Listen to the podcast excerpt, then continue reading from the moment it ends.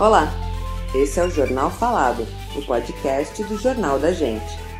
Eu sou Bárbara Dantini e essas são as últimas notícias da Lapa.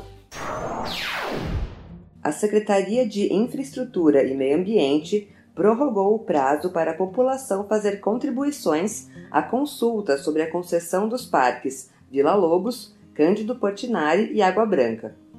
O anúncio ocorreu após dois atos realizados pela preservação das características das áreas verdes. Quem quiser contribuir com sugestões sobre a concessão deve enviá-las até o dia 2 de novembro pelo site da Secretaria. Segundo a pasta, passar a administração dos parques à iniciativa privada poderá ampliar as atividades de lazer, educação ambiental, esporte, cultura e turismo nos locais além de revitalizar os equipamentos existentes e instalar novos atrativos, como anfiteatros, restaurantes e cafés.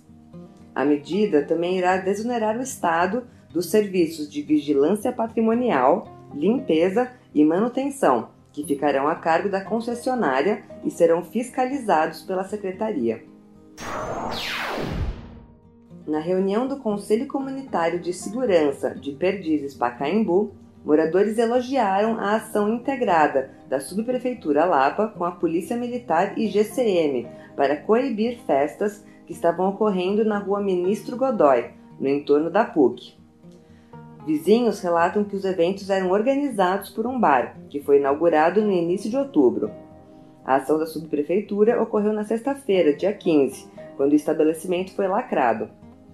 Moradores do entorno relatam que as festas são comuns na faculdade mas os eventos semelhantes a pancadões tinham parado de ocorrer há cinco anos e no último mês voltaram com mais força do que antes.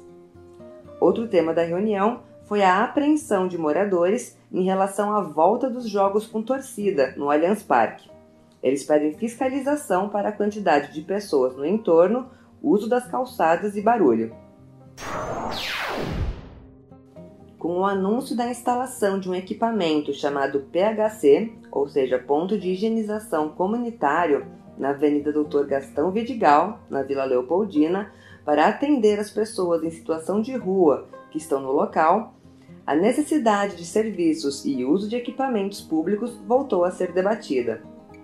A Associação Viva Leopoldina discute as questões de zeladoria e assistência social na avenida há muitos anos e entende que a solução passa por humanizar o acolhimento das pessoas e concentrar os serviços no equipamento chamado Atende, Atendimento Diário Emergencial, que existe na via.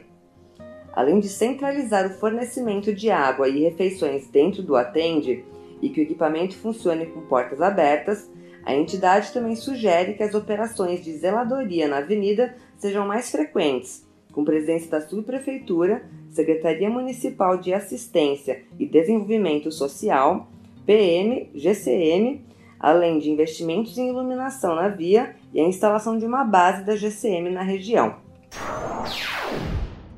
Esse foi o Jornal Falado. Para mais notícias, acesse www.jornaldagente.inf.br.